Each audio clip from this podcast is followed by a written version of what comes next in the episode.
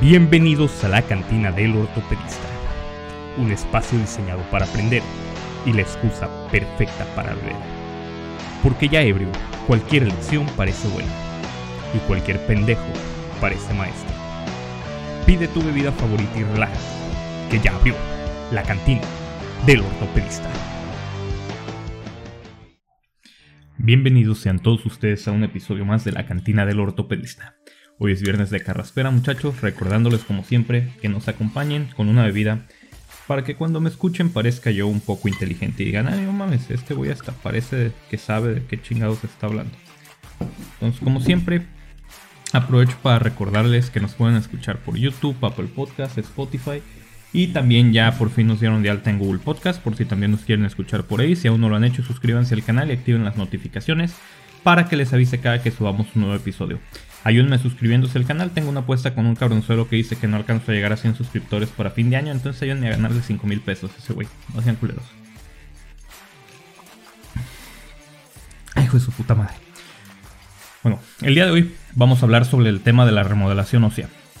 Antes de empezar, quisiera dar mi punto de vista acerca de una propuesta de ley de una Antares Vázquez a la Torre, que aparentemente es dermatóloga y es senadora por parte de Morena, que busca reformar el artículo 81 de la Ley General de Salud para que las cédulas de especialidad sean expedidas directamente por la SEP sin la participación del Comité Normativo Nacional de Consejos de Especiales Médicas para los compas el CONASEM.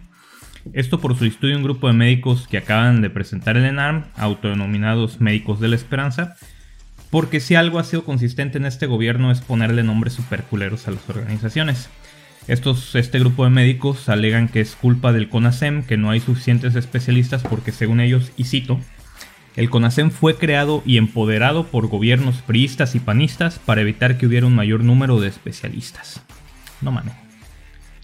Para los que no lo saben, una vez que haces el ENAR y entras a una especialidad, año con año te están haciendo exámenes de evaluación por parte de la universidad, por parte del instituto, donde estés haciendo la, la especialidad y además también en tu sede hospitalaria te están haciendo evaluaciones continuas, de casi siempre es mes por mes, bimestre por bimestre, trimestre por trimestre, pero siempre te están haciendo evaluaciones que involucran exámenes, etc. Todo esto como parte del proceso de educación médica continua que pues todo médico debemos de estar haciendo, entonces tenemos que seguir actualizándonos como dice la gente, ¿no? Además de estos exámenes también tienes que hacer una tesis, la cual debes de defender y terminar para vía de poder titularte por parte de la universidad que avala tu curso de especialidad. Una vez recibes tu título, en teoría ya podrías obtener una cédula profesional por parte de la Secretaría de Educación Pública. Sin embargo, desde alrededor del 2015, si mal no recuerdo, es requisito para poder obtener tu cédula de especialidad presentar tu constancia de haber pasado el examen de algún consejo avalado por el CONASEM, lo cual naturalmente tiene un costo y esta constancia tiene una vigencia de 5 años y una vez vencida tienes que estarte recertificando, que es un proceso que se hace cada 5 años. Y hay diferentes métodos de, certificación.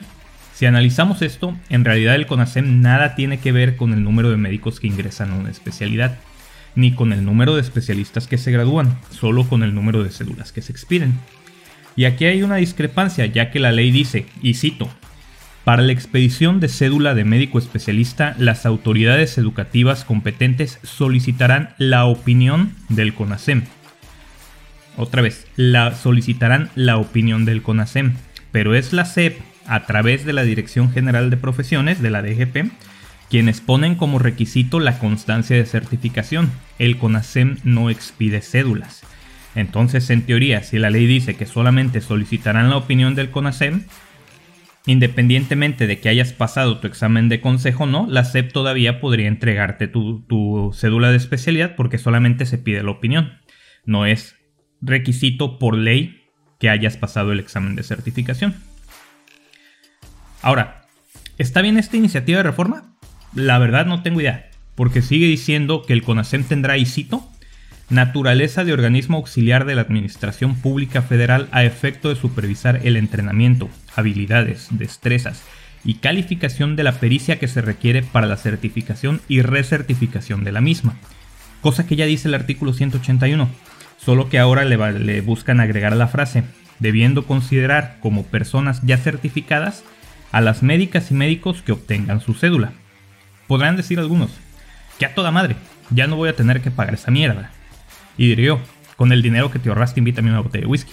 Pero también seamos claros, si no fuiste capaz de pasar un examen pitero, de conocimientos básicos de diagnóstico, tratamiento y pronóstico, de una especialidad que cursaste durante cuatro años, no mereces tener una cédula profesional de dicha especialidad. Discúlpenme los que se ofendan, pero en realidad ese examen no es un examen difícil. Por lo menos el de ortopedia no era un examen culero, era un examen bien formulado. No es como el ENARM, que es una basura de examen. No sé a quién se le ocurrió hacer esas preguntas. Estas eran casos clínicos máximo dos o tres renglones con preguntas concisas, con opciones que solamente podía ser una respuesta verdadera y que no tenían ningún tipo de dificultad para contestarse. Entonces, no mames, en realidad el examen no, no es mucho problema para que no anden con, con esas mamadas. Y también queda otra pregunta en el aire entonces. ¿Seguirá vigente el proceso de recertificación? Que si bien no es perfecto, es la única garantía que tienen los pacientes de que su médico ha seguido manteniendo un proceso de educación médica continua. Porque otra vez, vuelvo a leer, debiendo considerar como personas ya certificadas a las médicas y médicos que obtengan su cédula. Entonces, en teoría, el hecho de tener una cédula de especialidad por sí mismo ya basta como certificación para decir que estás actualizado y que sabes qué chingados estás haciendo. Entonces, hay que ver, es necesario recertificarse entonces, no se queda ese vacío ahí legal, ¿no? Algo que se tiene que arreglar. Pero bueno, senadores haciendo otra vez cosas que no aportan ningún beneficio real, en mi opinión sí, si tú opinas diferente o eres un experto en leyes y te gustaría corregir cualquier cosa en la que supuestamente me haya equivocado, te invito a que lo escribas en un comentario, el cual ignoraré más cabrón que una interna ignorando un médico internista coqueto. Después de haber sacado este odio de mi corazón, ahora sí iniciamos con el tema, la remodelación ósea. Para ello es importante empezar por conocer la microanatomía del hueso. Recordemos que la diáfisis es un cilindro de hueso cortical denso alrededor de un núcleo de hueso esponjoso, Aprovecho para enviar un saludo a mi parce el Dr. Fortich, a quien le encantan las cosas densas y esponjosas. El hueso cortical comprende un sistema de bastones longitudinales de hueso densamente empaquetadas. Estos bastones o sistemas habersianos, que son comúnmente conocidos como las ostionas, son de distintas generaciones, ya que están siendo reformadas constantemente como parte del proceso natural de recambio óseo. El hueso está cubierto casi de forma completa por una membrana resistente que es el periósteo, Digo casi completamente ya que el cartílago articular y la entesis, que para los de la Autónoma de Guadalajara es donde se insertan los tendones, fascias, ligamentos o cápsulas articulares, no están cubiertas por periósteo. El periósteo está compuesto por dos capas, una capa fibrosa, sumo, que es donde se anclan las fibras musculares al hueso, y una capa de cambio, que es más interna y contiene las células progenitoras de los osteoblastos y de los osteoclastos. El periósteo está sujeto al hueso gracias a una estructura llamada fibras de Sharpey, que lo mantienen sujeto casi tan fuertemente como una interna sujetándose a la promesa de que el cirujano se iba a dejar a su esposa. Ahora analicemos con más detalle las ostionas. Estas discurren longitudinalmente en la cortical de los huesos largos. Las laminillas óseas en las ostionas están orientadas de forma helicoidal, cada una girando en sentido contrario a su vecina. Las ostionas están unidas entre sí por líneas de cemento. Cada ostiona está formada alrededor de un vaso central, cual ortopedistas alrededor de una caguama. Asimismo, existen interconexiones entre las ostionas llamadas canales de Volkmann. El esqueleto maduro funciona como un órgano. Todo el hueso se encuentra en un constante estado de recambio. Todo el tiempo hay hueso que está siendo removido y hueso nuevo que está siendo depositado.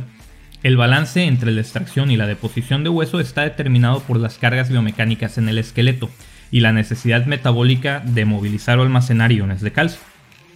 Las células que extraen el hueso son los osteoclastos y las células que depositan hueso son los osteoblastos. Las células involucradas en el remodelado óseo están organizadas en conos de corte. Estos conos son los que van a dar lugar a las ostionas. La punta de la ostiona está cubierta por un grupo de osteoclastos que avanzan a través del hueso compacto. Por detrás de los osteoclastos hay un grupo de osteoblastos que rodean el capilar central. Conforme avanza la punta de los osteoclastos, el grupo de osteoblastos que le siguen va depositando cilindros concéntricos de laminillas óseas. Esto se conoce como proceso de remodelación. Después de una fractura y una vez que ha cesado todo el movimiento interfragmentario se desencadena el proceso de remodelación del tejido óseo provisional en hueso cortical laminar. Inmediatamente ocurre la fractura, inicia el proceso de consolidación. Este proceso puede darse de forma directa o de forma indirecta. La consolidación indirecta, que es la que ocurre con, formación de un callo óseo, ocurre cuando una fractura no es tratada, o también con cualquier método de tratamiento que otorgue una estabilidad relativa, que no es cuando el internista alcanza a llegar al final de la quincena sin deudas, sino cuando existe cierto grado de movimiento entre los fragmentos. Algunos métodos de tratamiento que resultan en estabilidad relativa son tratamientos no quirúrgicos, como yesos, férulas, ortesis, tracciones, tratamientos funcionales, aunque también pueden ser algunos tratamientos quirúrgicos, como lo es el, enclavado endomedular, las placas puente, la fijación externa. La consolidación indirecta atraviesa tres fases, que son la llamada fase inflamatoria o de formación del hematoma, la fase de reparación, que va a incluir la formación y losificación del callo, que a veces en algunos libros de texto las encuentras como que si fueran dos fases separadas, y la fase de remodelación, que es la última fase que ya, ya hablamos cómo funciona hace un momento. Durante la fase inflamatoria se forma el hematoma, el cual proporciona una fuente de células hematopoyéticas capaces de secretar factores de crecimiento. Los macrófagos, neutrófilos y plaquetas van a liberar varias citocinas, las cuales incluyen al, factor de crecimiento derivado de plaquetas, al factor de necrosis tumoral alfa, el factor de crecimiento transformante beta, interleucinas 1, 6, 10 y 12, los cuales pueden detectarse tan pronto como 24 horas después de una lesión. La falta del factor de necrosis tumoral alfa, como es en los pacientes de VIH, que aquí no voy a hacer ningún chiste para que no se vaya a sentir mal mi amigo Forticho otra vez, da como resultado un retraso de losificación tanto endocondral como intramembranosa. Después de que se liberan estos factores de crecimiento, los fibroblastos y las células mesenquimales migran al sitio de la fractura y se forma tejido de granulación alrededor de los extremos de la fractura. Posteriormente proliferan los osteoblastos y los fibroblastos. Es importante recalcar que la COX-2 aumenta la expresión del RUNX2 Osterix, que son fundamentales para la diferenciación de las células osteoblásticas, por lo tanto, los inhibidores de la COX-2 como los AINES retrasan el proceso de consolidación de la fractura. Aquí me preguntarás, ¿y qué vergas le puedo dar a mi paciente para dolor si no le puedo dar ningunos antiinflamatorios? Yo te responderé, para eso Dios inventó el pinche paracetamol. Tylenol, patrocíname.